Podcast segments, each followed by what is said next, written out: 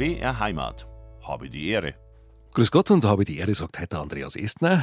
Heute dreht sich bei uns alles ums Land, um Kultur, Landschaft und um Landwirtschaft. Zu Gast bei uns im Studio ist Cordula Flegel. Sie hat ein Buch geschrieben mit dem Titel Bauernlandschaft, wie Familienbetriebe die bayerischen Alpen prägen. Genau heute erscheint das Buch und die Autorin und Fotografin Cordula Flegel hat zwei Stunden Zeit für uns. Grüß Gott, Frau Flegel. Ja, grüß Gott. Schön, dass Sie da sind. Heute Nachmittag wird das Buch Bauernlandschaft offiziell präsentiert. Sind Sie schon ein bisschen nervös? Ja, natürlich. Ein neues Buch, in dem es um Landschaft geht. Schon der Einband nimmt uns mit in die bayerischen Alpen. Ein Bild, das wir in drei bis vier Wochen wieder sehen im Alpenraum. Almvieh auf einer Bergweide, eine Almhütte. Dieses Titelbild, Frau Flegel, ist eigentlich das Programm für das ganze Buch, oder? Ja, genau. Ja, ich möchte einfach zeigen, äh, wie bäuerlich die Landwirtschaft hier noch ist in, den, äh, in dieser Alpenregion. Und ähm, ja, wie die Bauern mit ihrer Arbeit auch die Landschaft pflegen. Also es geht jetzt nicht nur darum, dass man hier Lebensmittel äh, gewinnt oder möglichst viele Lebensmittel gewinnt, sondern es geht auch darum, diese Landschaft so zu erhalten, wie sie sich gerade noch darstellt. Mhm. Der Titel ist Bauernlandschaft. Mhm. Was ist Bauernlandschaft? Ja, also ja, es ist die bäuerliche Landschaft natürlich. Also die, die bäuerliche Landwirtschaft, die diese Landschaft ja prägt. Also mhm. Äh, jetzt zum Vergleich in der Ebene ist die Landwirtschaft ja schon industrialisiert. Und, äh, und hier in diesen Bergregionen, ähm, da ist die Landwirtschaft niemals so äh, in, ja, also mit so großen Maschinen äh, in Verbindung getreten. Also es gibt kleine Trakturen, es gibt kleinräumige Flächen, die bearbeitet werden. Es gibt immer noch viel Handarbeit. Und mit Handarbeit kann man ja eigentlich nur kleine Flächen bearbeiten und kann man ja eigentlich nur naturnah wirtschaften. Mhm. Das heißt, die Bauernlandschaft in den Alpen oder im Voralpenland, Alpenvorland, ist kleinräumiger als draußen. Große Betriebe, so mit zwei oder 300 Tieren, gibt es in dieser Region nicht. Nee. Also man muss auch sagen, es ist nicht das Alpenvorland, also mhm. äh, in meinem Buch, sondern es sind die Voralpen. Das ist ein Geburt, Be Gebirgszug ja. der äh, Bayerischen Alpen. Das ist ein sogar sehr großer, so ungefähr ein Drittel äh, der Bayerischen Alpen. Und ähm, die Höfe, die ich jetzt fotografiert habe und die Region, die ich ähm, äh, über zwei Jahre jetzt beobachtet habe, mit der Kamera auch, das ist eine richtige Alpenregion. Mhm. Und das ist, äh, ja, das ist nicht so eine Bergweidewirtschaft, äh, wie wir es jetzt aus Südtirol kennen, aber es sind die Berge. Mhm. Das heißt, die Region, das ist der südliche Landkreis Miesbach, mhm. der in die Alpen eben schon hineinragt. Dort ist mindestens seit tausend Jahren und vermutlich noch länger eine Landwirtschaft daheim, die sich an die Berge angepasst hat. ja, genau. Genau. Mein äh, ja, das Gebiet, auf das ich mich konzentriert habe, das sind quasi die Schlierseer Berge, äh, das Wendelsteingebiet, äh, die Tegernseer Berge, also das Mangfallgebirge, da wo die Berge sozusagen vom Miesbacher Oberland liegen, das Mangfallgebirge. Und äh, die Landwirtschaft ist, ja, die ist angepasst, immer noch. Also natürlich, die findet in den Bergen statt. Es gibt nur Täler da, es gibt keine riesigen Gebiete, wo die, äh, die Höfe sich mal eben äh, wirklich groß erweitern können. Das sind alles Höfe mit, äh, mit, mit äh, vielleicht ungefähr im Durchschnitt 27 Hektar, glaube ich. Mhm. Das heißt, dann kann man auch nur so viele Kühe halten in diesem Gebiet. Also es gibt gar nicht die Möglichkeit, richtig groß zu werden. Mhm.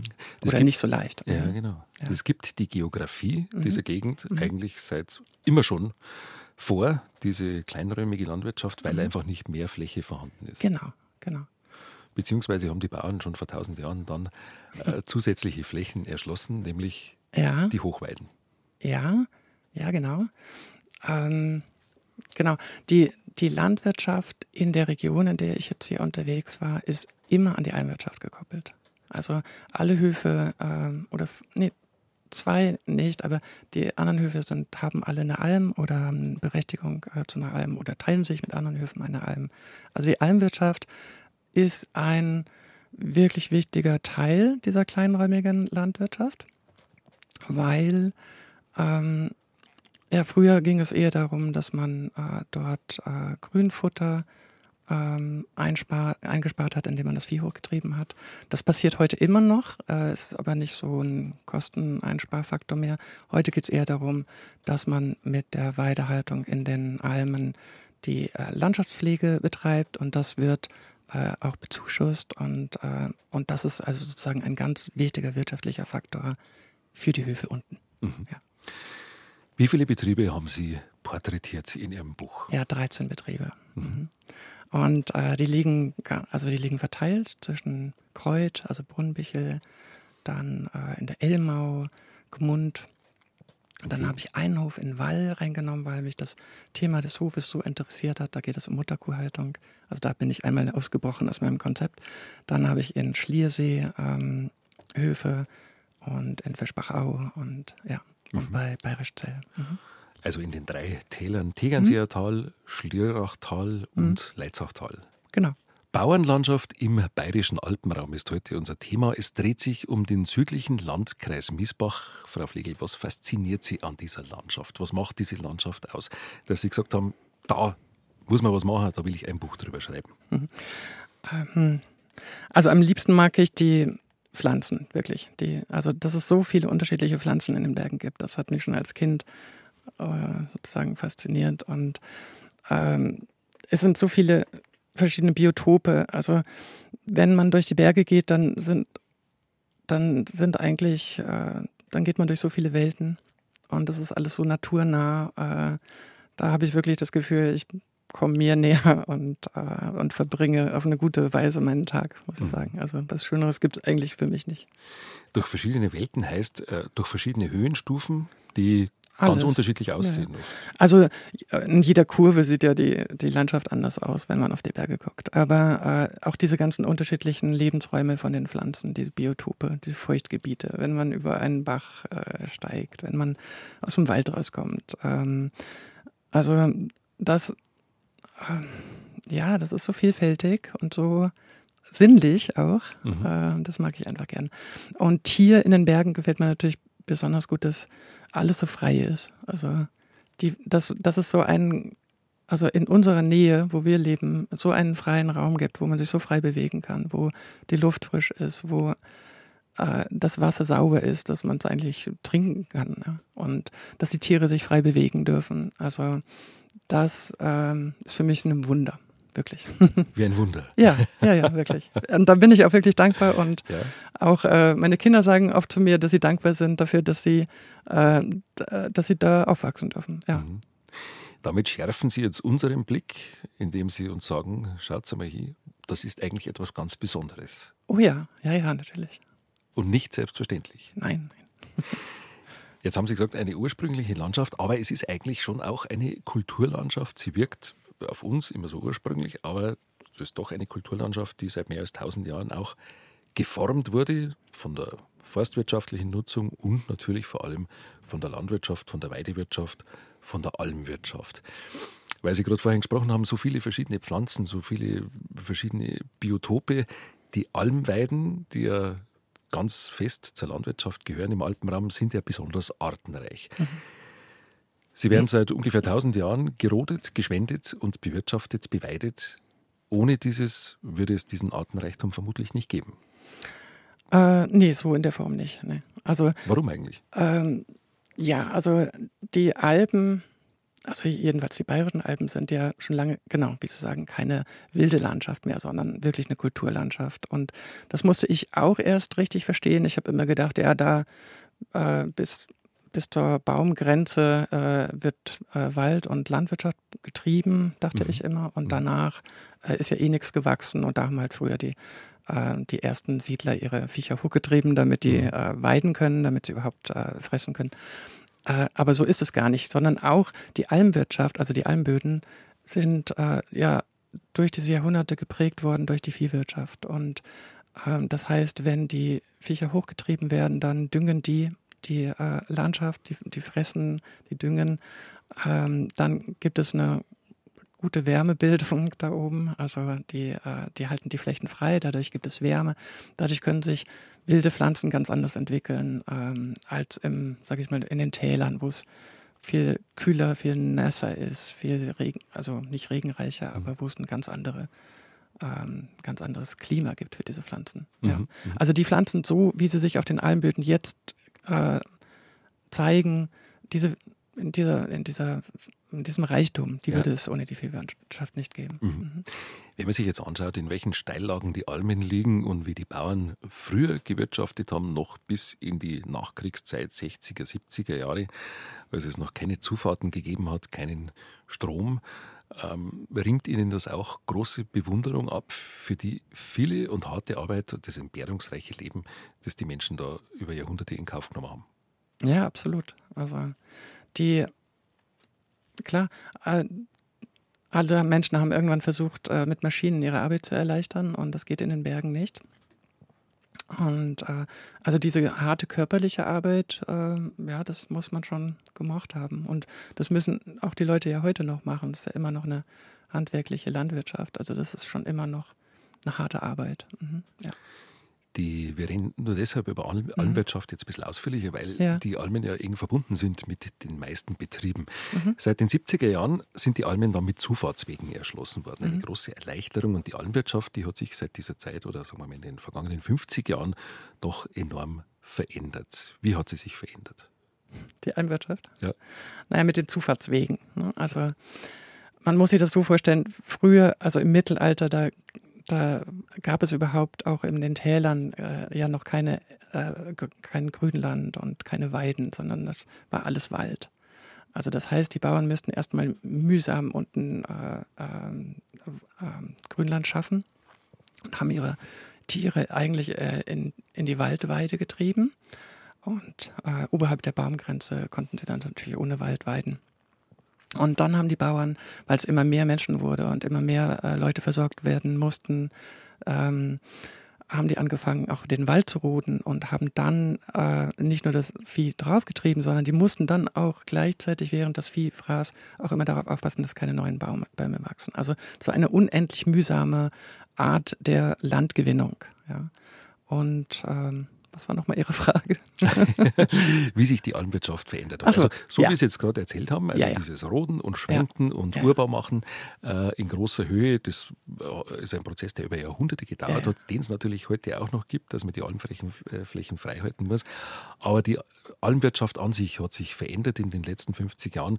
Früher ist sehr viel Milch produziert worden, mhm. Käse und Butter und das hat sich mittlerweile gewandert, gewandelt. Ja, weil es so schwierig geworden ist äh, für die Bauern äh, auf den Almen äh, Käse herzustellen. Die Auflagen sind enorm ähm, und Käse auf den Almen herzustellen heißt auch, dass man sie wirklich noch, dass man die Milchtiere äh, dort oben ja melkt und man kann äh, nicht lange die Milch sozusagen äh, aufbewahren dort oben und muss sie gleich verarbeiten. Also das sind, das ist so viel Handarbeit, dass sich das heute eigentlich fast niemand mehr leisten kann. Mhm. Also nur im Allgäu wird das immer noch betrieben und äh, im großen Stil, da, da schließen sich ja viele äh, Bauern zusammen und haben riesige Herden, dann lohnt sich das. Aber hier im Oberland äh, lohnt sich das einfach wirtschaftlich überhaupt nicht mehr. Und die Auflagen sind so hart geworden, das ist fast äh, unmöglich. Mhm. Also ich habe einen Betrieb, äh, die, das sind die Meyers in der Elmau, die noch ihre Milchtiere auf der Alm haben und das ist aber sehr ungewöhnlich und deswegen habe ich sie auch wieder im Buch. Ich muss dazu sagen, ich habe vor einigen Jahren schon einmal ein Buch gemacht über die Almwirtschaft. Aha. Deswegen äh, interessiert mich das natürlich sehr. und äh, ja, genau. Aber diesmal habe ich mir quasi die äh, Höfe in den Tälern vorgenommen, weil ja. ich glaube, die Almwirtschaft kann man auch nur verstehen, wenn man weiß, hey, welche Interessen haben denn die Höfe und, und, und äh, wie wichtig ist es für die Almwirtschaft, dass diese Höfe unten in den Tälern äh, gut wirtschaften können und gerne bewirtschaftet werden. Mhm. Mhm. Weil sonst werden die nächsten Generationen aufhören. Mhm. Dazu muss man sagen, dass sich äh, in der Landwirtschaft, dass in der Landwirtschaft ein großer Strukturwandel stattgefunden hat in der Nachkriegszeit. Also, also zum einen die Technisierung und zum anderen ist auch ähm, weniger Personal mhm. auf den Höfen. Ja. Das heißt, früher hat es Knechte, Mägde genau. und viele ähm, weichende Erben, also Tanten und Onkel gegeben, die ihr Leben lang auf dem Hof gearbeitet haben, ja. oft für einen kleinen Lohn und fürs Essen. Ähm, das alles gibt es nicht mehr. Jetzt sind es reine Familienbetriebe, mhm. die sehr viel stemmen müssen. Ja, also mir hat ein Bauer noch, der Andreas Schönau, der hat mir auch noch erzählt, äh, wie das war mit den Knechten und dass die eigentlich gar nicht bezahlt worden sind in der Familie, sondern die mussten froh sein, wenn sie äh, schlafen durften da und wenn ja. sie äh, was zu essen bekommen haben. Ähm, genau, aber der Strukturwandel, also der war hier in dieser Region niemals so hart äh, wie in der industrialisierten Landwirtschaft, sage ich mal, oder in der nicht so bäuerlichen Landwirtschaft, mhm. wenn ich das mal so mhm. sagen darf. Äh, die, und das heißt, es hat auch eine gewisse Härte jetzt, finde ich immer noch. Die, die äh, Bauern können sich keine Angestellten leisten. Also das heißt, sie müssen die Arbeit auf alle Familienmitglieder äh, verteilen. Und äh, das heißt, man muss sich sehr gut vertragen in den Familien. Äh, die, die, ähm, das nennen wir den Generationenvertrag. Äh, es, es ist tatsächlich finanziell nirgendwo drin, dass man jemanden anstellt. Noch mhm. nicht mal, also höchstens noch nicht mal ein Betriebshelfer, wenn man verreisen will. Das so ist jetzt, schon nicht so ähm, leicht. Zum Beispiel als Vergleich jetzt in Niederbayern bei der Gurkenernte oder bei der Spargelernte, ja. Äh, wo viele Erntehelfer kommen und bezahlt werden. Das hm. geht bei den nein, nein. nicht. Also mir hat mal ein Bauer gesagt, wir machen, was wir schaffen und was wir nicht schaffen, können wir einfach nicht machen. Und ähm, das finde, ja, das das sagt, das ist vielleicht auch äh, wichtig, um zu verstehen, warum die so selbstbestimmt sein wollen mhm. und selbstbestimmt sein müssen. Mhm. Ja, und warum auch, und das hat mich auch sehr überrascht bei meinen ganzen Recherchen, warum auch die Höfe so unterschiedlich eigentlich geführt werden. Mhm. Darauf kommen wir noch, ja, auch mhm. auf verschiedene, viele ja. verschiedene, ja. auch überraschende Standbeine mhm. der Bauernfamilien. Wir machen jetzt noch mal einen kurzen Schwenk zur Almwirtschaft. Die Almwirtschaft ist enorm wichtig, weil sie die Flächen frei hält. Und das mhm. ist aber nicht nur für die Artenvielfalt, sondern für die Gesamtgesellschaft wichtig, auch für den Tourismus. Und diese Region, die lebt ja auch äh, vom Tourismus und von der schönen Landschaft. Und ähm, ja, wie sehen Sie das? Also die Landwirtschaft ist, lebt nicht um ihrer Selbstwillen, sondern sie hat einen großen äh, Dienst an der Gesellschaft. Genau. Also das, die haben äh, das ist eine wechselseitige Wirkung. Also mhm. beide profitieren voneinander. Dieser unglaubliche, ähm, äh, äh, diese unglaubliche Entwicklung vom Tourismus hängt natürlich mit dieser bäuerlichen Landschaft zusammen. Also, ähm, also man muss sich das so vorstellen, ich glaube so um 1900, da gab es in, äh, in, Bayerisch vielleicht fünf Skifahrer, hm, zwei Wanderer, also äh, im Jahr. Ja. ja. Und jetzt haben wir achteinhalb Millionen Tagesgäste und zweieinhalb Millionen Übernachtungsgäste in dieser Region, in der ja nur 100.000 Menschen wohnen. Mhm. Also das ist enorm. In diesem und, Landkreis Miesbach. Ja, ja genau. Mhm. Und ähm, ja, der Tourismus ist ähm, eigentlich ja auch, also neben der Landwirtschaft die, die große wirtschaftliche Bereich in, in diesem Gebiet. Also das heißt, ähm, wenn wir. Wie soll man sagen, ähm, ja, die Bauern profitieren vom Tourismus, ganz klar. Also sie, mhm. äh, sie können zum Beispiel, ähm, also sie haben Parkplätze abgegeben oder sie haben ja. Skifelder abgegeben. Sie können äh, einen Skilift betreiben.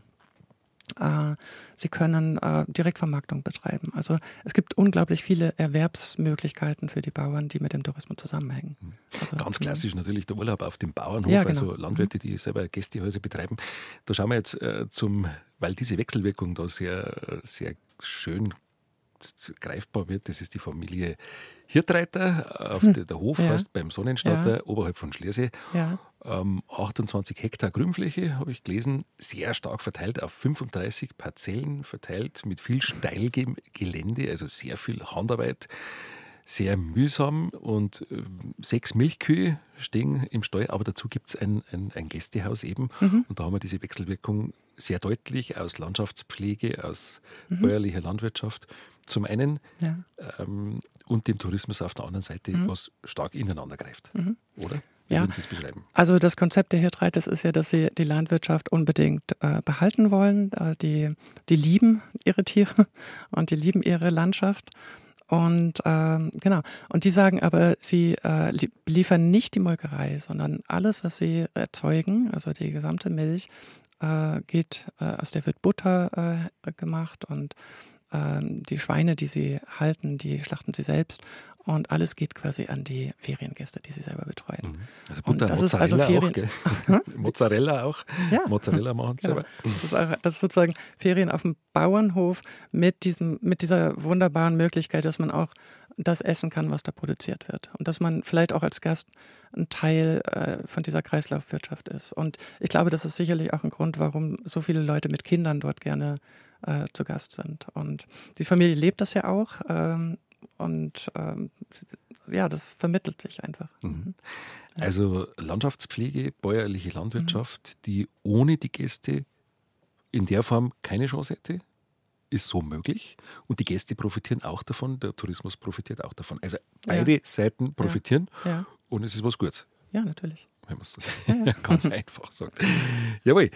Der Strukturwandel in der Landwirtschaft hat viel verändert in den vergangenen 50, 60 Jahren. Früher hat, so um 1970, hat ein Betrieb mit 20 Milchkühen gut existieren können. Heute geht das nicht mehr so einfach. Viele Höfe sind ja aufgegeben worden, auch in dieser Größe, und viele andere sind gewachsen, weil sie mussten. Frau Flegel, wie haben Sie das beobachtet?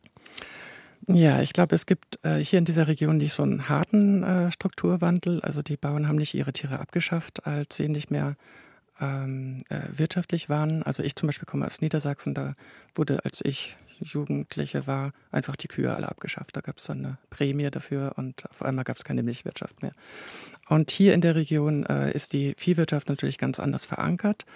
Ähm, die Bauern äh, haben aber gar nicht, nicht nur Viehwirtschaft, sondern natürlich mhm. auch Waldwirtschaft. Also das heißt, man muss sich vorstellen, ein Drittel der, äh, des Einkommens ungefähr der Bauern äh, kommt durch den Wald ein Drittel, schätze ich, durch die Viehwirtschaft und ein Drittel durch entweder durch Erwerbskombinationen oder andere Berufe oder auch ähm, ja einfach andere Einnahmen. Und ähm, ja, also, also mir kommt so vor, als wenn die, oder ich weiß, die Bauern haben nie allein von der Viehwirtschaft gelebt. Es war also nie eine wirklich spezialisierte Landwirtschaft. Und das, ähm, das hilft ihnen jetzt. Also die mussten sich immer anpassen, die mussten immer flexibel bleiben. Diese kleinen Höfe können auch immer flexibel bleiben, wenn sie nicht zu große Investitionen machen. Ähm, aber die Kühe zu halten, das ist natürlich so die DNA der Betriebe, das ist die Identität. Und äh, ich glaube, ist, da steckt auch so die große Liebe von den Bäuerinnen und von den Bauern drin. Und äh, genau, es, es gab in der Almwirtschaft sicherlich schon eine große Veränderung, indem man äh, äh aufgehört hat, das Milchvieh hochzutreiben. Aber in der Viehwirtschaft hier ist es immer noch hauptsächlich Milchvieh, mhm. das gehalten wird. Dann kommt das Jungvieh dazu, natürlich, für die Aufzucht. Also das heißt, die äh, Kühe müssen ja jedes Jahr einen Kalb bekommen, damit sie Milch geben können. Und die weiblichen äh, Kühe werden dann quasi, wenn sie sehr gut sind, für die Nachzucht genommen. Und die männlichen werden weggegeben, also zum, äh, ähm, zum Nee, nicht zum Metzger. nicht immer. Naja, manchmal auch jetzt in der Direktvermarktung. Nein, die werden gehandelt. Mhm. Und der Miesbacher ähm, äh, äh, Tiermarkt, also ist ja, glaube ich, eine der beiden größten Vieh-Auktionshallen in Europa. Mhm. Also das ist wirklich eine äh, in Europa? Ja, eine riesige Angelegenheit. Also die meisten Tiere, die übrig bleiben in der Milchwirtschaft, also die männlichen Rinder, werden dort äh, versteigert. Mhm. Und die werden dort sehr äh, gut versteigert, weil sie so kostbar sind, weil sie alle auf der Alm ja, oder die meisten, also jedenfalls in meiner Region, die ich jetzt behandelt habe, sind ja alle auf der Alm gewesen. Und das sind natürlich besonders gute mhm. äh, Kälber, mhm. mhm. die man dort versteigern kann. Ja. Das heißt, da haben wir schon verschiedene Säulen. Mhm. Also zum einen die Milchwirtschaft, zum anderen dann der Viehhandel quasi mhm. oder die Zucht und dann kommen noch weitere dazu. Genau. Welche Säulen haben Sie ja, gefunden bei den also, Betrieben? Ja, die Säule ist eigentlich ähm, das und je kleiner die Betriebe jetzt noch geblieben sind, ja. desto mehr sind auch diese, äh, sage ich mal, Säule ist vielleicht, äh, also da, ich denke nicht so in Säule, aber also wenn ein Betrieb sehr klein ist und auf alle Familienmitglieder verteilt, mhm. dann werden die Familienmitglieder natürlich auch das machen, was sie gut können oder was sie wirklich interessiert. Und das heißt, dann gibt es noch einen Bauerngarten oder äh, dann äh, gibt es noch Hühner und Schweine und also ja, so wie bei den äh, Hirtreiters, ne, die haben ja eine richtige, einen richtigen Bauernhof noch, ne, wo mhm. alle, wo es Kleinvieh gibt, wo Gänse äh, rumlaufen und so. Ähm, je, je wirtschaftlicher ein Betrieb sein muss, desto mehr müssen sich die Halter, also die Bäuerinnen und Bauern auch überlegen, was schaffen sie an Arbeit. Da kann es dann sein, dass viele dieser, dieser kleineren Tätigkeiten wegfallen. Und dann fangen sie eigentlich an, die Betriebe sich schon zu spezialisieren. Dann geht es wirklich darum, welche Milchleistung bringen wir, wie viel Holz holen wir aus dem Wald und was haben wir noch für andere Möglichkeiten, ähm, ähm, sozusagen Lohnschnitt zu machen oder äh, ja, die Direktvermarktung, die Erlebnispädagogik auf dem Bauernhof, äh, den Urlaub auf dem Bauernhof und ähm, aber auch landwirtschaftsnahe Betriebszweige. Also das heißt, ich habe zum Beispiel einen Betrieb im, im Buch, der hat durchaus äh, große Maschinen und die werden dann halt äh, zum Schneeräumen eingesetzt oder für den, eher für den Winterdienst. Ähm, genau, dann gibt es noch regenerative Energien und Pensionsviehhaltung. Also die Bauernhöfe haben wirklich viele Möglichkeiten äh, für eine Erwerbskombination. Mhm. Und viele davon sind breit aufgestellt. Ja, und das müssen sie alle sein. Wirklich alle. Mhm. Mhm. Also das heißt, die, die, die, Betriebe sind klein geblieben mhm. hier in der Region, aber sie sind eigentlich alle breit aufgestellt. Mhm. Das ist natürlich eine Herausforderung, tagtäglich. Ja. Nicht nur für die Bauern, sondern auch für die Bäuerinnen. Ja. Für die Bäuerinnen, an die ich oft, das ist eine gewaltige Aufgabe, weil oft sind nur drei, vier Kinder da. Dann die Landwirtschaft, Gästezimmer, Ferienwohnungen äh, und vieles mehr, über das Sie gerade gesprochen haben. Mhm. Wie haben Sie das erlebt? Ja, ähm, also ich glaube, dass ich, das ist interessant, ich habe so viele Aspekte jetzt gesehen, äh, bei, als ich äh, sozusagen die Gespräche mit den Bäuerinnen und Bauern geführt habe, dass ich quasi äh, angefangen habe, alles aufeinander zu beziehen. Also wir sprechen zum Beispiel jetzt darüber, dass die, äh, die Anbindehaltung, äh, die Kombinationshaltung mhm. wegfallen mhm. soll auf den mhm. Höfen und dass die Höfe ähm, ja große Laufställe anschaffen. Aber die Höfe also die Familien, die können nur äh, so viele Tiere anschaffen, wie sie auch wirklich Land besitzen, also ungefähr pro Hektar eine Milchkuh. Und das ist gut für die Frauen, glaube ich, weil ähm, wenn diese wenn diese ähm, Laufställe angeschafft werden, dann wird auch die Arbeit leichter. Also dann wird auch gleichzeitig ein, also mindestens eine halbautomatische Melkanlage angeschafft. Und äh, dann ist diese was Sie vorhin gesagt haben, diese schwere körperliche Arbeit ist dann ganz anders zu bewältigen. Und äh, oft sind die Frauen wirklich für die Kühe zuständig und fürs Melken. Also das ist nicht so, dass die nur äh, in der Küche stehen und mhm. den Haushalt machen oder den, den äh, oder die Hühner oder so. Im Gegenteil, die Frauen sind also mindestens zu 50 Prozent für die Kühe zuständig. Und deswegen äh, ist kann man eigentlich sagen, dass die Laufstelle und die halbautomatischen Melkanlagen äh, eine große Erleichterung für die Frauen sind. Also dieser technische Fortschritt ist nicht nur ähm, einer für die Tiere, sondern auch für die Menschen. Mhm. Ja. Und dann wollte ja. ich auch noch sagen, also je mehr auch die Frauen natürlich in diese, sage ich mal, in den, äh, in die, äh, ja, in diese äh, also je mehr Verantwortung sie übernehmen in diesen Betriebszweigen, desto mehr äh, bestimmen sie auch mit. Mhm äh, wie diese Betriebe äh, aussehen sollen, wie die Viecher, Viecher gehalten, also Viecher sagen die Tiere gehalten werden ja. sollen. Äh, und ich glaube, ja, also ich, ich, glaube, da wird sich die äh, Landwirtschaft hier äh, ein bisschen mehr verändern. Das ist also ein bisschen nicht mehr so eine sage ich mal, männerlastige Landwirtschaft sein. ja, also zum ja. Beispiel habe ich jetzt zwei äh, Mädchen in den äh, Kapiteln interviewt, Aha. zwei Töchter, zwei Bauerntöchter. Die sind beide auf der Landwirtschaftsschule und äh, ich weiß, vor zehn Jahren äh, habe ich diese Gespräche noch nicht geführt. Also das ist wirklich jetzt bei den Frauen angekommen, dass sie in diesen Männerberuf reingehen. Sie beschreiben auch, dass die Frauen oft ähm, viele Qualifikationen mitbringen mhm. oder einen ja. anderen Beruf gelernt haben, den sie dann auch zusätzlich noch einbringen können mhm. oder ausüben. Genau. Also früher haben die äh, Bauerstöchter, glaube ich, äh, eher so in der Bank gelernt oder auch Buchhaltung, also so im Grunde genommen so äh, also solche Berufe. Und jetzt äh, sind es schon auch häufig Erzieherinnen, äh, Frauen mit pädagogischen Hintergründen, auch mit einem Studium. Äh, und das ist total, wird auch total interessant für diese Verbindung aus Tourismus und Landwirtschaft, weil die, äh, die Bäuerinnen, äh, die sich jetzt vermehrt zum Beispiel um die Direktvermarktung bemühen, die müssen natürlich auch kommunizieren, wie sie sich das vorstellen. Also die müssen ähm, ja zum Beispiel äh, beschreiben, welche Waren bieten sie dann an und äh, sie müssen auch wissen, wie sie die Leute erreichen, die sie äh, mit der Direktvermarktung ansprechen wollen. Und sie haben auch die Möglichkeit, ähm, nicht nur Ferien äh, auf dem Bauernhof anzubieten, sondern sie können Schulklassen einladen. Sie können, äh, also zum Beispiel in Bayern gibt es eine wunderbare, äh, das wusste ich vorher auch nicht, eine wunderbare Regel, dass jedes Kind ein und ich glaube jetzt inzwischen sogar zweimal in seiner Schulzeit äh, einen, einen Tag auf dem Bauernhof finanziert bekommt mit der ja, Schule. Ja, ja, das, ja, ist, das ist super. Mhm. Also und, äh, und, und diese Bäuerinnen sind wirklich äh, nicht nur in der Lage, sondern auch begeistert dabei, eigentlich diese, diese viele Arbeit, die sie da leisten, äh, mit ihren Familien zusammen, mit ihren Männern, diese vielen Entscheidungen, die sie treffen müssen, um diese Höfe wirklich immer weiter flexibel zu führen. Äh, das kommunizieren sie heute. Das kommunizieren sie mit den Schulklassen, aber auch mit den Verbrauchern, die zu diesen Höfen kommen und sagen, okay, wir möchten hier Fleisch direkt beziehen, aber wir möchten auch gucken, äh, wie arbeitet ihr denn hier und wie wachsen die Tiere auf. Mhm. Landwirtschaft und Kommunikation in mhm. der Öffentlichkeit mhm. auch ein Thema, das sicher immer wichtiger wird, gerade wenn man Direktvermarktung betreiben will oder mhm. regionale Wertschöpfung betreiben will, muss man an die Leute ran, muss die Menschen auch mitnehmen und informieren. Ja, unbedingt. Unbedingt, genau. Und ähm, da kommen jetzt vielleicht auch ein bisschen die Computer ins Spiel. Also mhm.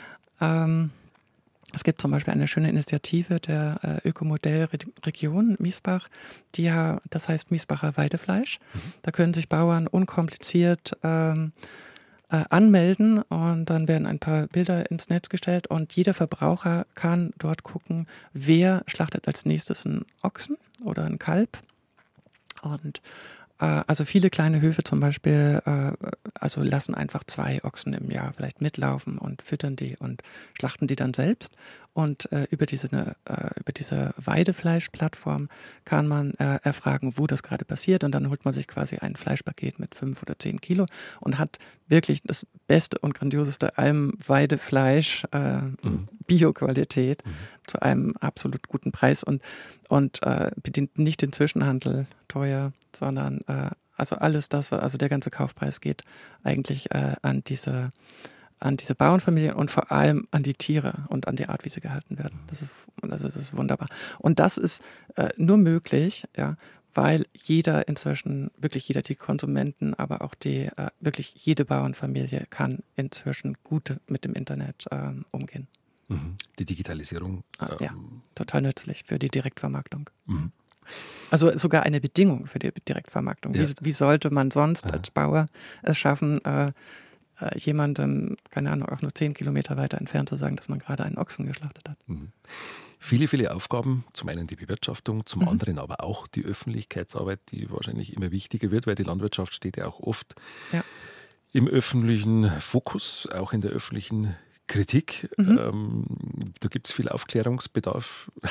Bei der Landwirtschaft denke ich mir oft, ist es ein bisschen so wie beim Fußball. In Deutschland gibt es äh, mindestens 50 Millionen Fußballexperten mhm. und ebenso viele Landwirtschaftsexperten, weil jeder denkt, da kann ich irgendwie, kann ich irgendwie mitreden, auch oft ohne, dass man irgendwas weiß drüber. Ja, und ja. da ist Aufklärung oder Wissensvermittlung sicher sehr wichtig. Absolut. Ähm, also eine Bäuerin sagte mir, die Marina Stürzer, äh, die sagte mir, ja, wenn wir äh, wollen, dass die Kunden, äh, die Verbraucher einen guten Preis zahlen für das äh, Fleisch, das wir so mit so viel Mühe und so wertvoll herstellen, dann müssen wir unsere Hoftür öffnen. Das hat sie von ihrem Vater sogar äh, übernommen. Also äh, und das finde ich also den richtigen Ansatz, aber ich finde es auch mutig. Also A, hat man ja vielleicht nicht so viel Energie noch nach der Arbeit, nachdem man die ganzen Tiere gemolken hat, mhm. auch noch sich mit anderen Leuten zu unterhalten, das muss man sagen. Und andererseits äh, werden die Bauern also auch für viele Sachen oft so verantwortlich gemacht. Ne? Das, genau, äh, da ja. gibt es viele Missverständnisse ja. und, äh, und es ist, glaube ich, unmöglich, diese Arbeit zu leisten und gleichzeitig auch noch die Arbeit zu vertreten. Das ja. müsste eigentlich die Politik machen oder das müssten müsste der Landkreis machen, das müsste sogar die Tourismusinformation machen, mhm. aber äh, die reden eigentlich alle gar nicht so viel über Landwirtschaft. Mhm. Ach, da gibt es Nachholbedarf. Unbedingt. Ja. Und da haben Sie mit Ihrem Buch natürlich jetzt eine weitere Grundlage geschaffen. Ja. Bauernlandschaft. Unser heutiges Thema, das Buch, das heute erscheint von Cordula Flegel. Bauernlandschaft ist unser Thema heute. Die Bauernlandschaft im südlichen Landkreis Miesbach. Ja, wie überhaupt eigentlich so am Alpenrand, am bayerischen Alpenrand oder in den bayerischen Alpen. Diese Bauernlandschaft ist kleinräumig und klein strukturiert, darüber haben wir schon drüber gesprochen. Frau Flegel, warum ist sie so kleinräumig und wie arbeiten die Höfe? Hm. Ähm, ja, es gibt nicht, ich, äh, haben wir ja vorhin schon besprochen, es gibt ja in diesen Tälern gar nicht so viel Land. Also äh, die Höfe sind einfach immer ähm, ähm, also die können sich gar nicht groß vergrößern, außer ein Hof ähm, hört auf, dann werden Flächen verpachtet. Aber es ist sehr schwierig für äh, die Bauern heutzutage noch zusätzliches Land zu bekommen. Also ist fast unmöglich, genau. Ähm, aber das Besondere an diesen Höfen, äh, also man muss sich vorstellen, die Höfe sind hier wahrscheinlich ein Drittel kleiner als im Rest im, im flachen Land. Ja.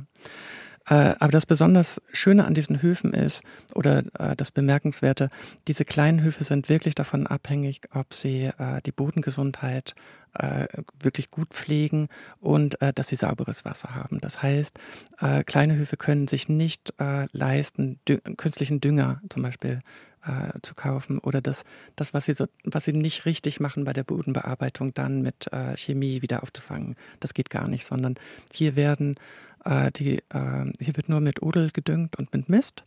Und das heißt, auch die Betriebe, die gar nicht unbedingt biozertifiziert sind, arbeiten immer sehr naturnah. Und man muss dazu sagen, ein Drittel der Betriebe in dieser Region sind biozertifiziert. Also es ist dreimal so viel, wie, äh, wie es üblich ist. Ja. Und das heißt, äh, und das ist interessant an der Region, äh, die Höfe, äh, die ja wirklich auf ihre Kreislaufwirtschaft achten, die wirklich darauf achten, dass sie nicht den Boden zu sehr äh, kaputt machen, indem sie Lebensmittel gewinnen oder dass sie nicht das Wasser belasten. Die haben wirklich genau dieselben Interessen wie der Tourismus und wie der Naturschutz. äh, ja. ja. und ich glaube, dass das äh, sozusagen äh, ähm, sich gerade ähm, das dass das gerade viel stärker bemerkt wird von allen, ja, dass diese Landschaftspflege, die diese Höfe machen, äh, nicht etwas ist, ein, ein netter Nebendienst ähm, ähm, sozusagen, sondern das sollte ein Standbein sein dieser Höfe. Und äh, also eine, die Sophie Obermüller von der Naturgießerei, die hat das ganz toll äh, gesagt, fand ich. Und zwar, sie sagte, noch vor einigen Jahren wirkten unsere Betriebe wie übrig geblieben, von der Industrialisierung der Landwirtschaft verschont. Heute gelten sie als Garant einer intakten Kulturlandschaft. Mhm. Und so habe ich das auch erlebt. Also das, was wir jetzt gerade alle diskutieren, äh, wie, wie naturnah muss man mit der Landschaft umgehen und äh, um zukünftig auch noch bestehen zu können, das praktizieren diese Höfe schon immer, traditionell. Und, äh, und damit haben sie eigentlich nie aufgehört in ihrer Nische, ja, sag ich mhm. mal. Also sie sind unbehelligt geblieben und stur und äh, ja und haben sich ihre Identität bewahrt und äh, das gehört für mich auch äh, äh dazu. Äh, deswegen habe ich es auch Bauernlandschaft genannt, das Buch, dass es auch eine äh, bäuerliche Lebenswelt hier noch gibt, also ein richtiges Dorfleben und eine bäuerliche Identität. Mhm. mhm.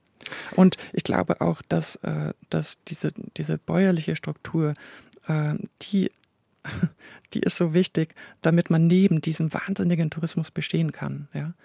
Und äh, damit man auch dem Naturschutz sagen kann, nein, wir brauchen hier leider keinen Wolf, obwohl das natürlich sehr wünschenswert wäre und sehr natürlich, wenn wir hier äh, äh, wilde Tiere hätten in einer wilden Landschaft. Aber nein, wir sind hier eine Kulturlandschaft.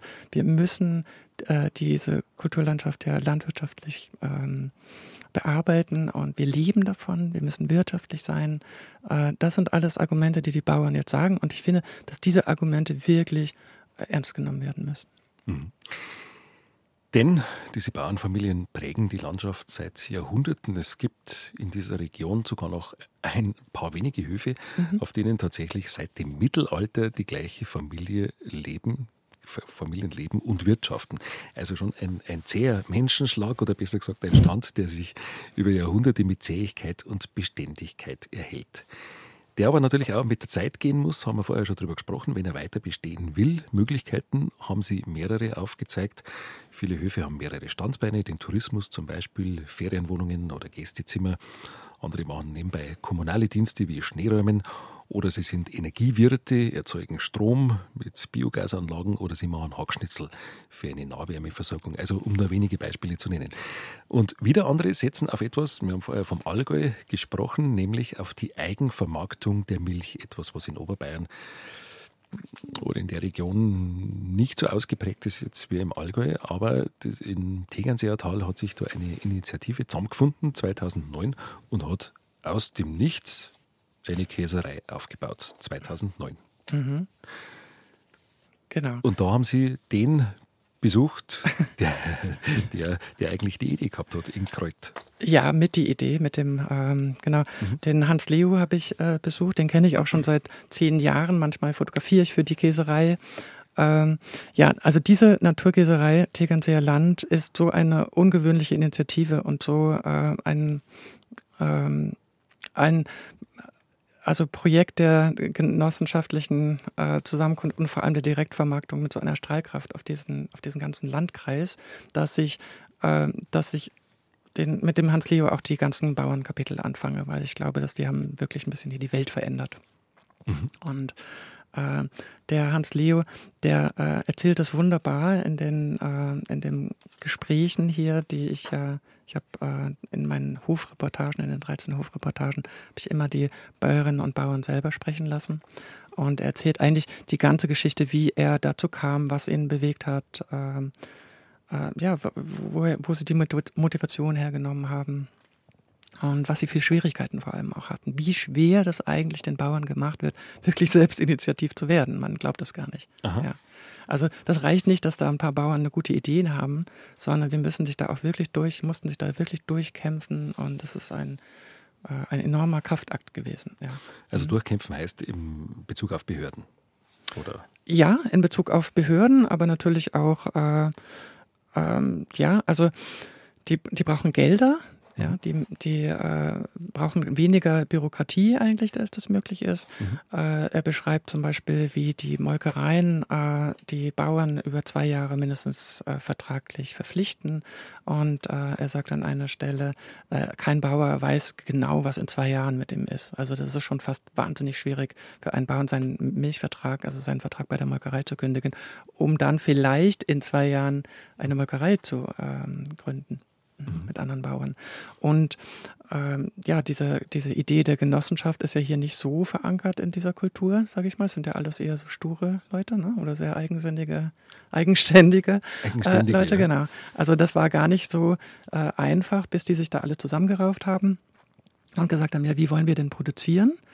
Und, äh, und ich glaube, bis heute äh, sind die immer gut dabei, das auch zu diskutieren. Wie wollen wir produzieren? Und das Besondere an dieser Käserei, muss ich sagen, äh, die, ähm, also es sind, es sind 19 Bauern, die, ähm, die eben sehr gut zusammenarbeiten und die ihre Milch in der eigenen äh, ähm, Käserei nicht nur abliefern, sondern äh, es wird dort produziert. Die ganze Wertschöpfung bleibt quasi in Bauernhand. Und äh, da gilt es bei denen, glaube ich, auch noch mehr Wert auf die Direktvermarktung zu legen als auf den Handel. Das war auch die Ausgangsidee, glaube ich, 2009, dass man sagt, man macht sich unabhängig von den großen Molkereien genau. und von den großen Preisschwankungen mhm. am Weltmarkt. Ja, genau. Mhm. Und das sind im Grunde genommen eigentlich ein rebellischer Akt. Ja, ja wirklich. Und äh, also das heißt, die haben sich gegründet 2007, dann äh, glaube ich 2009 haben sie so, mhm. ähm, hatten sie Baubeginn und sie haben es geschafft mit der Kommunikation, ja, und das geht natürlich nur, äh, also weil sie auch alle sehr gut vernetzt sind und weil sie da auch, es gibt ja schon einen, einen äh, Lokalstolz. Sie haben es geschafft, 1700 Anteilseigner zu äh, bekommen. Also das heißt, sie haben Geld bekommen und sie haben äh, ja, sie, sie schaffen es, dass die Bauern bei ihnen bleiben. Bislang ist, glaube ich, noch keiner ausgeschieden, außer äh, wenn jemand wirklich aus Altersgründen aufhört und dann vielleicht äh, das Milchvieh abschafft. Das ist natürlich, äh, mhm. das kann passieren sozusagen, ja. Aber der Wunsch nach Selbstbestimmung, das hat der Hans Leo total gut beschrieben in seinem Text, äh, der hat im Grunde genommen dazu geführt, dass sie eine Genossenschaft gegründet haben. Und das ist das Interessante an der Käserei. Also die wollten sich nicht mehr fremdbestimmen lassen von der von den Supermärkten, von den Preisen. Die haben gesagt, wir haben so ein kostbares Produkt hier und wir möchten gerne unsere Kühe so halten, wie wir Lust dazu haben. Ja, und wir wollen uns am Tierwohl orientieren. Und also das heißt, wir wollen den Boden und das Wasser sauber halten. Ja. Und dafür brauchen wir einen bestimmten Milchpreis. Und wenn wir den nicht bezahlt bekommen, dann machen wir das eben selber. Spricht auch für, einen gesunden, für ein gesundes Selbstbewusstsein. Absolut. Ja. Und auch für Risikobereitschaft, weil das muss man sich einmal trauen. Ja, und äh, ich glaube, die wussten selber nicht, was da alles auf sie zukommt. Mhm. Aber ich glaube, es spricht vor allem für eine hohe Identifikation. Mhm. Also diese Bauern wollen einfach nicht immer viel hergeben. Wollen Sie eine Leseprobe geben aus dem Kapitel? Ja, ja, ja, gern. Ähm, also ich habe hier den Anfang des Kapitels. Möchten Sie den Hans Leo vorlesen? Mach das mal. Nein, ja? lesen, lesen okay. okay. Äh, also ja, er fängt Genau, er fängt einfach damit an und so fangen eigentlich alle Kapitel an, dass sie äh, äh darüber sprechen, was denen Tiere bedeuten und äh, wie sie ja, wie sie eigentlich die Viehwirtschaft betreiben. Und mir hat so gut gefallen, wie die Bauern darüber sprechen und ähm, wie, also wie liebevoll auch und manchmal auch wie witzig und, und auch manchmal ein bisschen verzweifelt, weil es gibt auch wirklich schwierige äh, Sachen, die man da entscheiden muss auf diesen Höfen. Ja. Okay, ich lese mal den Anfang von Hans Leo vor. Genau. Unser Stier ist der Sohn einer unserer besten Kühe, Adele. Ich wollte, dass unsere Tiere wieder ein bisschen kleiner werden, wendiger und unkomplizierter. Deshalb haben wir sie von einem Pinzgauer decken lassen. Das reine Miesbacher Fleckvieh hat einen großen Rahmen, ist stattlich und auch empfindlicher. Unsere Kühe behalten wir lange, auch wenn sie einen Sommer mal nicht so viel Milch geben oder keinen Kalb bekommen, ist das für uns völlig in Ordnung, denn das kann sich auch wieder verändern. Wir fühlen uns damit wohler, denn uns bedeuten die Tiere sehr viel. Auf biologisch haben wir vor 21 Jahren umgestellt und das funktioniert gut für uns. Es ist wichtig, dass man nicht immer alles maximiert und perfektioniert. Wir Bauern übernehmen viel Verantwortung. Dieser Hof besteht schon so lange, weil immer jemand die Verantwortung übernommen hat. Für die Tiere, den Grund, die Familie, die Arbeit. Landwirtschaft heißt vor allem Verantwortung zu übernehmen. Wie wir arbeiten, ist auch für die Generationen nach uns wichtig. Und da merkt man, dass äh, das eigentlich äh, ein sehr modernes Gedankengut mhm. ist, weil da die Nachhaltigkeit automatisch genau, drinsteckt. Genau, mhm. ja, genau. Also eigentlich steckt da ganz viel drin schon in diesen paar Sätzen. Ja. Zum Beispiel, ich kann es ja mal so rauslesen. ähm, also gut, natürlich, jede Kuh hat einen Namen, ja. Und äh, also das heißt, die, die äh, Beziehung zwischen den Bäuerinnen und Bauern und den Kühen sind wahnsinnig eng. Ähm, die, das Miesbacher Fleckvieh war eigentlich äh, die absolute Hauptrasse. So, also, und jetzt fangen auf einmal an, die Bauern ein bisschen selbstbewusster schon zu sagen, okay, wir wollen aber jetzt nicht so reines Milchvieh haben, hochgezüchtetes. Jetzt gehen wir mal und machen die unkomplizierter. Jetzt züchten wir da einfach mal wieder einen Pinzgauer rein. Also die alten Rassen tauchen plötzlich wieder auf. Mhm. Das äh, dann sagt er, äh, genau, er beschreibt, wie die äh, Kuh aussieht. Genau, und dann sagt er, er möchte selber bestimmen, wann er seine Kühe weggibt und wann er sie behält und wie gerne er sie hat. Also das heißt, äh, niemand darf ihm vorschreiben, äh, oh, diese Kuh ist nicht mehr wirtschaftlich und äh, die muss jetzt leider ersetzt werden. So macht äh, also diesen Bauern die Landwirtschaft keinen Spaß, ne, sondern die wollen gerne das so machen, dass es auch menschlich ist ja. und dass es auch ihnen gut tut. Okay. Mhm. Ja. Also genau, er sagt, das funktioniert einfach gut für sie. Also das heißt, diese ganze Art der Landwirtschaft ist nicht ausschließlich wirtschaftlich ausgerichtet, sondern es geht auch darum, dass man ein gesundes und gutes Leben hat, obwohl man so viel arbeitet. Und es geht um die Nachhaltigkeit für ja. die nächsten Generationen. Genau, genau. Also das heißt, äh, wenn Sie den Boden runterwirtschaften, dann hat äh, dann, dann haben die Nachfolger davon nichts mehr. Ja. Man muss sich das so vorstellen, in den Alpen gibt es ganz wenig Humus, also die, äh, die obere nährstoffreiche Schicht ist sehr dünn. Wenn man die zerstört, dann hat man eben nichts mehr und die kann man auch nicht künstlich wieder aufbauen. Also man darf nicht mit schweren Maschinen die zu sehr zusammendrücken und äh, man darf äh, also, möglich, also eigentlich keine künstlichen äh, Sachen da reinbringen, sondern man, man ist gut beraten, wenn man sie mit, mit Kühen und mit Rindern bewirtschaftet. Ja, mit, vor allem mit Weidewirtschaft. Und die Naturkäserei, äh, das ist das Tolle, die ähm, propagieren oder die haben auch ihre äh, 19 Landwirte verpflichtet, also Heumilchwirtschaft zu machen. Das heißt, sie füttern nur mit Heumilch. Und ja, und sie, ähm, jetzt habe ich den Faden verloren ein bisschen. Ähm, was hab, hatte ich gerade gesagt? Äh, egal.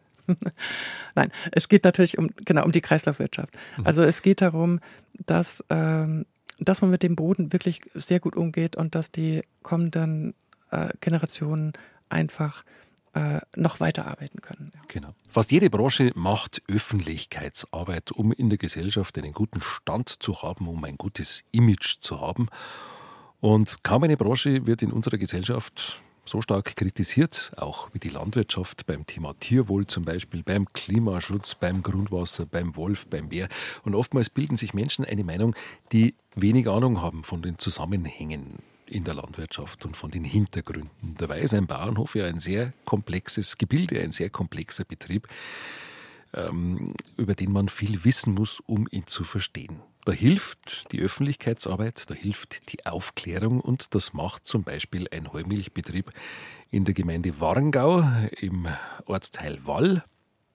Der Hofname ist beim Heirer auf Borisch Horer und da ist die Familie Stürzer. Was macht die Familie Stürzer so außergewöhnlich? Was macht diese Familie? Hm. Ja, die Marina und der Albert Stürzer, die haben den Hof übernommen als Biobetrieb. Und dann sind sie immer weiter reingegangen, sage ich mal, in die Naturnähe. Und ähm, äh, und haben einfach immer weiter überlegt, ja, wie, wie wollen wir, also ähnlich im Grunde genommen wie die Leute von der äh, Naturgießerei, mhm. nur dass sie eben ähm, nicht bei der Gießerei sind. Sie haben gesagt, wir möchten äh, unsere, Rind, also unsere männlichen Rinder zum Beispiel nicht einfach äh, zum Miesbacher Kälbermarkt bringen und dann nicht mehr wissen, wo sie hinkommen, sondern äh, wir versuchen, andere Betriebe anzuregen, uns die männlichen Kälber aufzuziehen oder abzunehmen. Also das heißt, ihr Konzept ist muttergebundene Kälberaufzucht. Das ist sehr ungewöhnlich, wirklich, also selbst für einen Demeter-Betrieb. Ähm, die sagen, wir nehmen die Kälber nicht gleich weg von den Kühen. Äh, die, äh, normal heißt es ja, man darf gar keine Bindung erst aufbauen, damit es da keinen Trennungsschmerz gibt, ja, von der Kuh zum Kalb. Äh, aber die, äh, die Stürzers sagen, nein, äh, es ist gut, dass die, äh, dass die Kuh ihr Kalb erstmal eine Woche behalten darf. Die kann sie abschlecken. Die, das hat alles eine Funktion, was die Mutterkuh mit, der, mit dem Kälbchen macht. Das äh, hält die Kälber gesund, das, äh, äh, das stärkt ihre Abwehrkräfte. Äh, das ist einfach die beste Art, wie man sozusagen als Kälbchen äh, die erste Woche im Leben verbringen kann. Und dafür, äh, also für, für diese Nähe zwischen, zwischen Kalb und Kuh, dann müssen die wirklich viel extra Arbeit leisten, die, die äh, Stürzer. Also die mussten ihren Stall anders umbauen. Die haben auch einen Laufstall gebaut natürlich, aber da brauchen sie Boxen, wo äh, sozusagen die Kühe mit den Kälbern liegen. Und sie haben auch Einbußen bei der Milchleistung, muss man ganz klar sagen. Äh, und diese Einbußen versuchen sie durch ähm, äh, also andere Einkünfte zu kompensieren. Und zwar ist die Marina Stürzerin ausgebildete Erlebnisbäuerin, also die mhm. holt die Schulklassen zu mhm. sich. Und aber sie haben auch zum Beispiel ein Brennrecht am Hof und sie organisieren mit äh, äh, einigen anderen befreundeten Bauern die Oberland Bio Weiderind GmbH und die Biokalb Oberland äh, Gemeinschaft, wo sie äh, ihr Fleisch selber vermarkten. Weil auch sie sagen, wenn wir die Wertschöpfung äh, ähm, behalten, ja, wenn wir unser Fleisch direkt an die Endverbraucher geben, dann sind wir in der Lage, das Geld, äh, was wir einnehmen, wirklich in das Tierwohl zu investieren und uns Zeit zu nehmen für die Tiere und mhm. ähm, ja, artgerecht zu halten. Und um zum Ausgangspunkt zurückzukommen, mhm. da ist eben das Öffnen des Hofes ja. wichtig, ähm, Öffentlichkeitsarbeit im ganz direkten Sinn, mhm. mit Erlebnispädagogik, Bauernhofpädagogik, wie schaut das aus?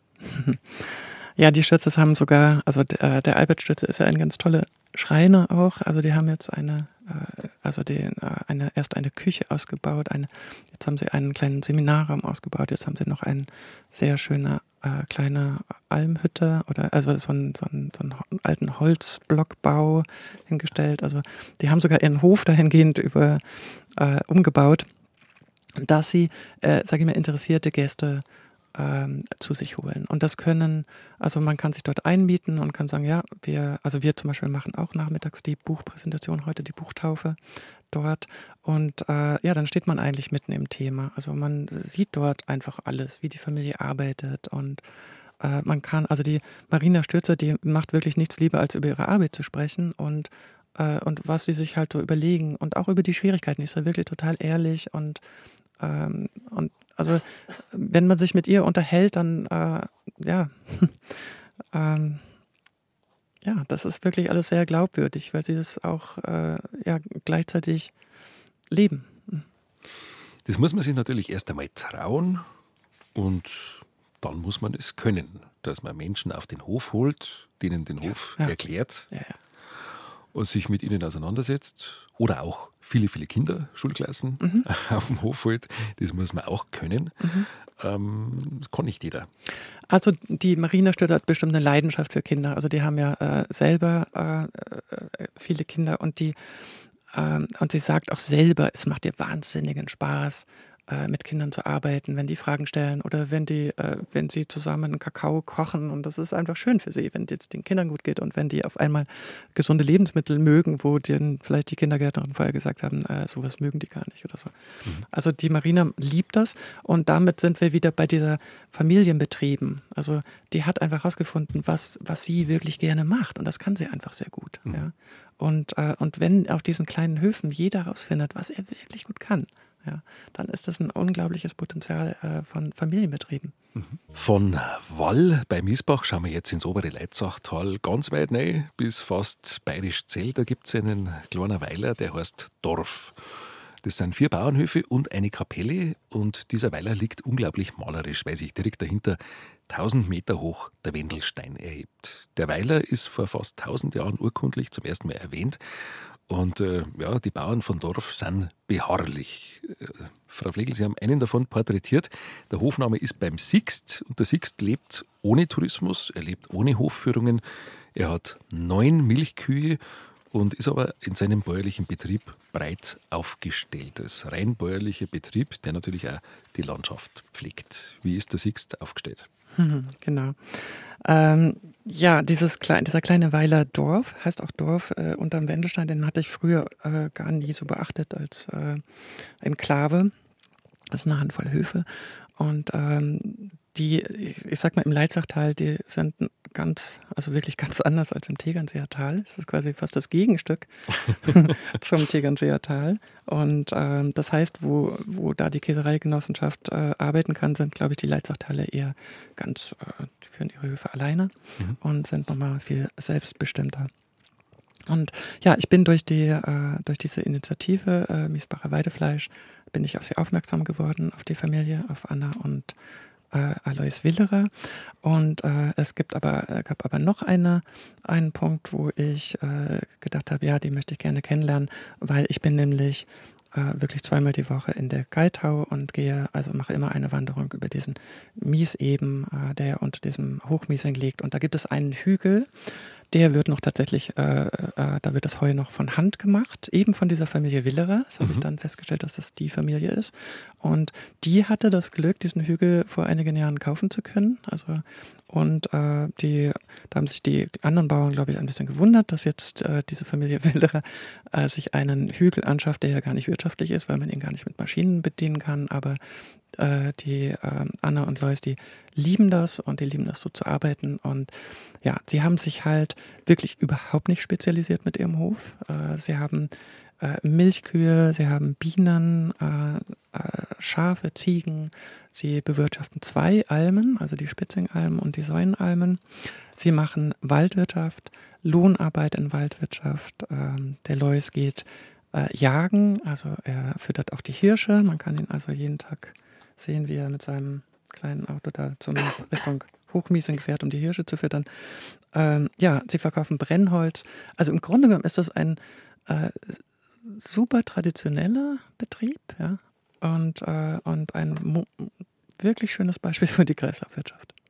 Mhm, und für die Unabhängigkeit. Ja, ja, ja, genau.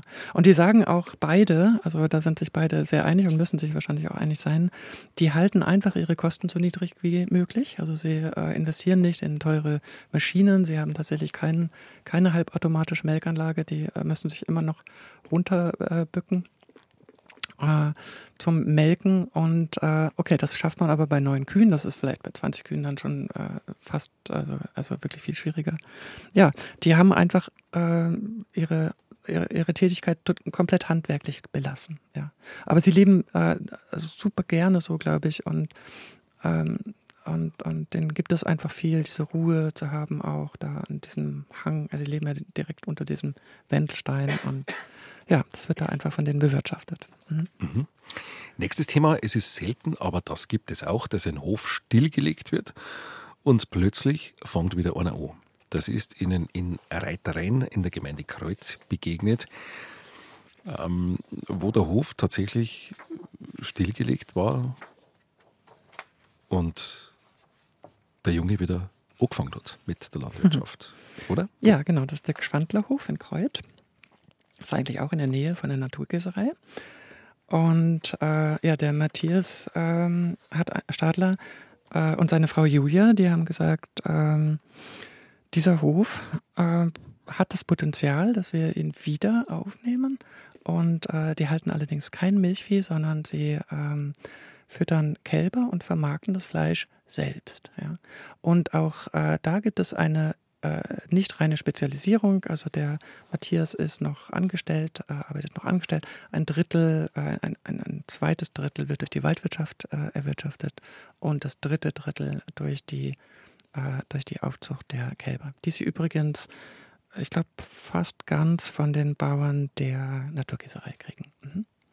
Bauernlandschaft, so heißt das Buch, das heute erscheint. Die Autorin und Fotografin ist bei uns heute zu Gast. Sie haben 13 Bauernfamilien besucht. Nach welchen Kriterien haben Sie die Betriebe ausgewählt? Äh, ja, ich habe ja äh, schon vorher gewusst, also ich beobachte das ja schon äh, länger hier, die Landwirtschaft, und mhm. wusste schon, wie, äh, wie breit sozusagen äh, die aufgestellt sein muss. Und deswegen äh, habe ich die Höfe so rausgesucht, dass ich wirklich fast alle Erwerbsmöglichkeiten äh, beschreibe. Mhm. Ja. Also jeder hat den Schwerpunkt Vieh- und Waldwirtschaft, aber jeder Hof ist wirklich anders aufgestellt. Ne? Die einen machen nur Selbstvermarktung, die anderen sind äh, genossenschaftlich organisiert und so weiter. Jetzt hatte ich ähm, über die Zeit, äh, kannte ich schon einige Betriebe, also den natürlich von Hans Leo äh, und auch den bei uns, in, äh, also die Betriebe in Fischhausen, äh, wo ich ja wohne. Also ich wohne in Neuhaus. Und, mhm. genau.